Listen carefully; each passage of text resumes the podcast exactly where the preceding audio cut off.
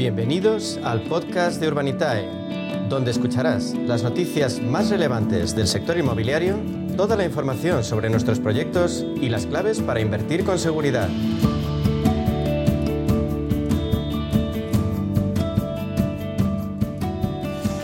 Media sesión vuelve a ahondar en el crowdfunding inmobiliario, ya saben, como fórmula de inversión que nos permite diversificar y de forma segura el destino de nuestro dinero.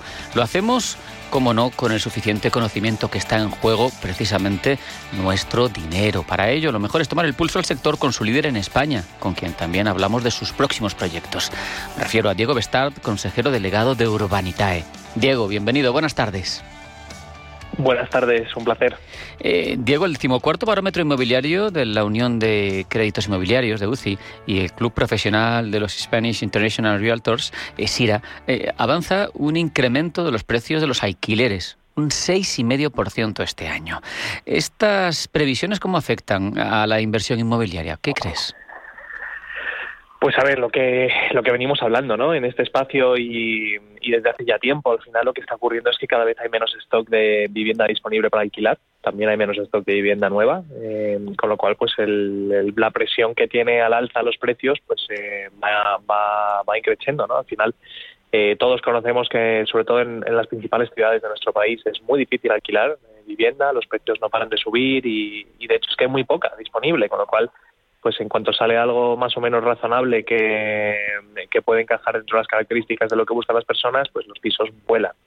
Entonces, bueno, pues aquí al final siguen subiendo los precios, sigue siendo cada vez más complicado alquilar y esto lo que tiene para a nivel de lo que es inversión inmobiliaria es en cierta manera un efecto llamada, ¿no? Eh, sobre todo para que los promotores pongan en carga o, se pongan a producir más vivienda, más vivienda nueva para destinar a alquiler. Y, en realidad es lo que necesita el mercado. Es decir, si tuviéramos mucha más oferta, pues eh, se podría se podría suplir la demanda y no, no subirían tanto los precios. Entonces, bueno, pues nosotros desde Urbanitae sí es verdad que tenemos muy eh, pues el ojo puesto en, en, esta tipología de promociones y, y de estamos estudiando varios proyectos con la posibilidad de, de, de construir vivienda nueva para poner en alquiler lo que se llama tanto en el sector el build to rent, que es básicamente construir para alquilar, no tanto construir para vender. Así que bueno, eh, el build to rent cada vez es más, está más caliente dentro del sector de, la promoción de obra nueva y esperamos que, esta sea parte de la solución. Aunque también hay que recordar que, las políticas restrictivas pues también hacen que cada vez eh, sea más complicado y que la gente no se anime a sacar sus pisos en alquiler ¿no? o a comprar un activo para ponerlo en alquiler. Y eso tampoco ayuda. Urbanitae cerraba ayer su proyecto número 11 con Grupanchon y lo hacía batiendo récords. cuéntanos, Diego. Sí, bueno, Grupanchon es un promotor eh, local de aquí de Madrid, eh, con el que hemos hecho, como comentas, 11 proyectos ya.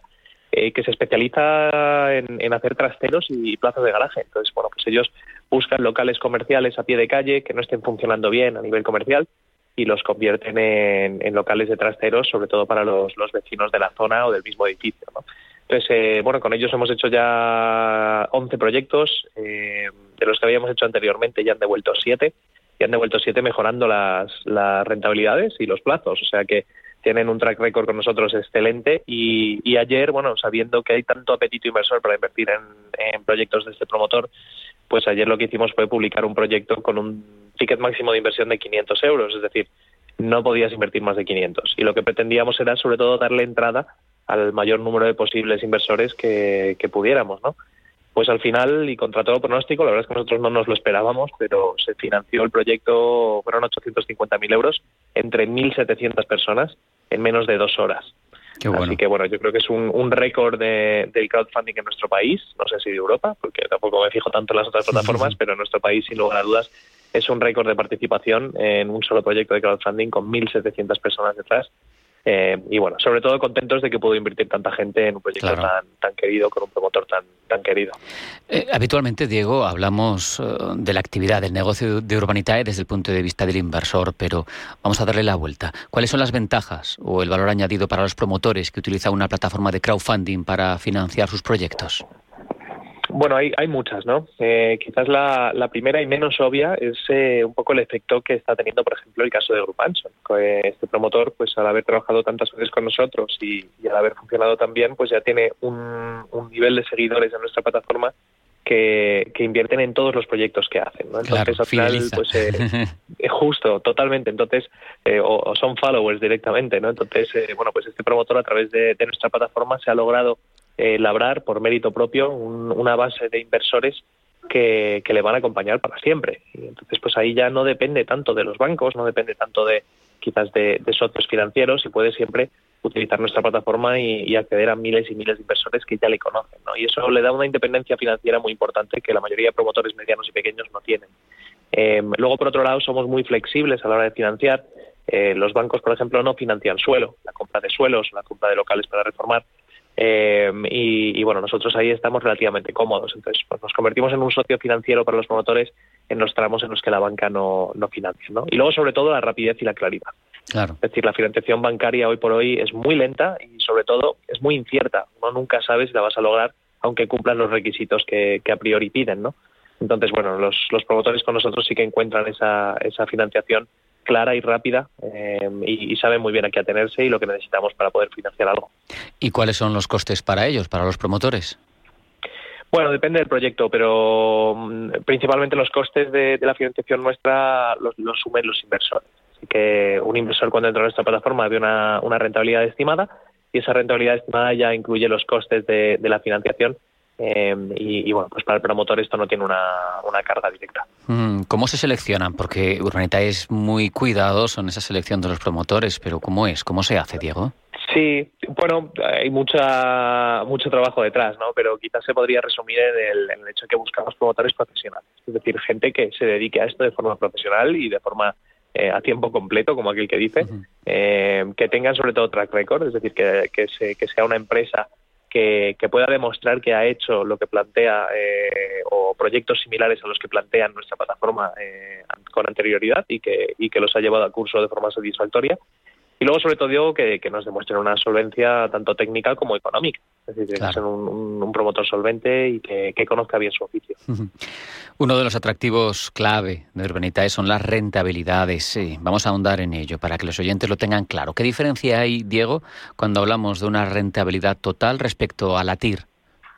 Sí, bueno, nosotros curiosamente siempre preferimos hablar de rentabilidad total eh, antes que de TIR, aunque en el mundo financiero se suele hablar de TIR, ¿no? Eh, al final la rentabilidad total yo creo que la podemos entender todos. Al final es, pues oye, si yo invierto un euro, eh, ¿qué rentabilidad estimada voy a sacarle, no? Y si entonces hablamos de un 30%, pues tú sabes que la rentabilidad total va a ser un euro que recuperaré y 30 céntimos de rentabilidad, un 30% de ese euro. ¿no?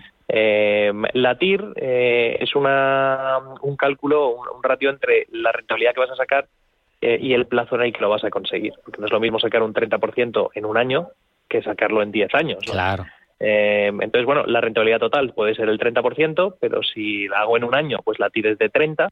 Eh, si la hago en 10, pues la tires es básicamente una décima parte, ¿no? Claro. Entonces, bueno, la TIR te sirve para hacer un cálculo de, oye, en base al tiempo en el que voy a estar aquí invertido, cómo de buena es esta inversión o cómo de buena es esta rentabilidad y es básicamente la diferencia. Lo has explicado muy bien, ¿eh? y estos asuntos son a veces muy complejos, pero hay más cosas en las que fijarse. Eh, los inversores, cuando invierten en un proyecto, ¿de qué más tienen que estar pendientes?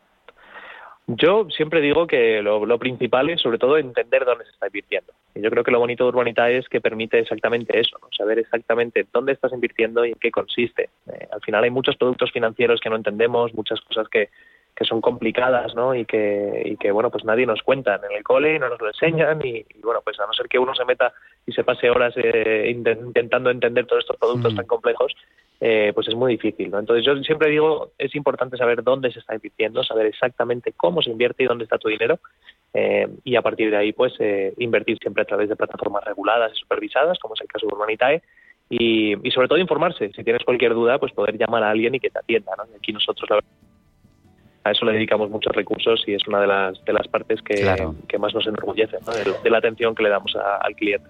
Y, para poner el, colofón, el punto final a toda esta a toda esta entrevista, pues de lo que se trata es de invertir, ¿no? Eh, ¿Qué tiene pendiente a la vista? ¿Qué oportunidades de inversión hay en Urbanitae?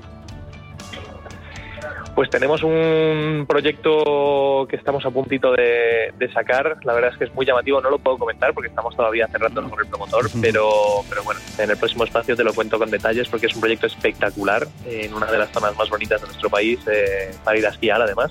Uh. ahí ya te dejo una pista. Qué bueno. Eh, y uno de los proyectos más emblemáticos que, se están haciendo ahora mismo en España. O sea que, bueno, yo creo que es un, es un proyectazo que va a encajar muy bien y ya te contaré con un poquito más de detalle la próxima vez que hablemos. Así me gusta, hay que cebar los temas y generar, generar interés, que no falta, que no falta, que hay mucho apetito inversor. Diego Bestart, consejero delegado de Urbanita, y ha sido un placer hablar contigo. Un abrazo, hasta la próxima. Muchas gracias, un abrazo.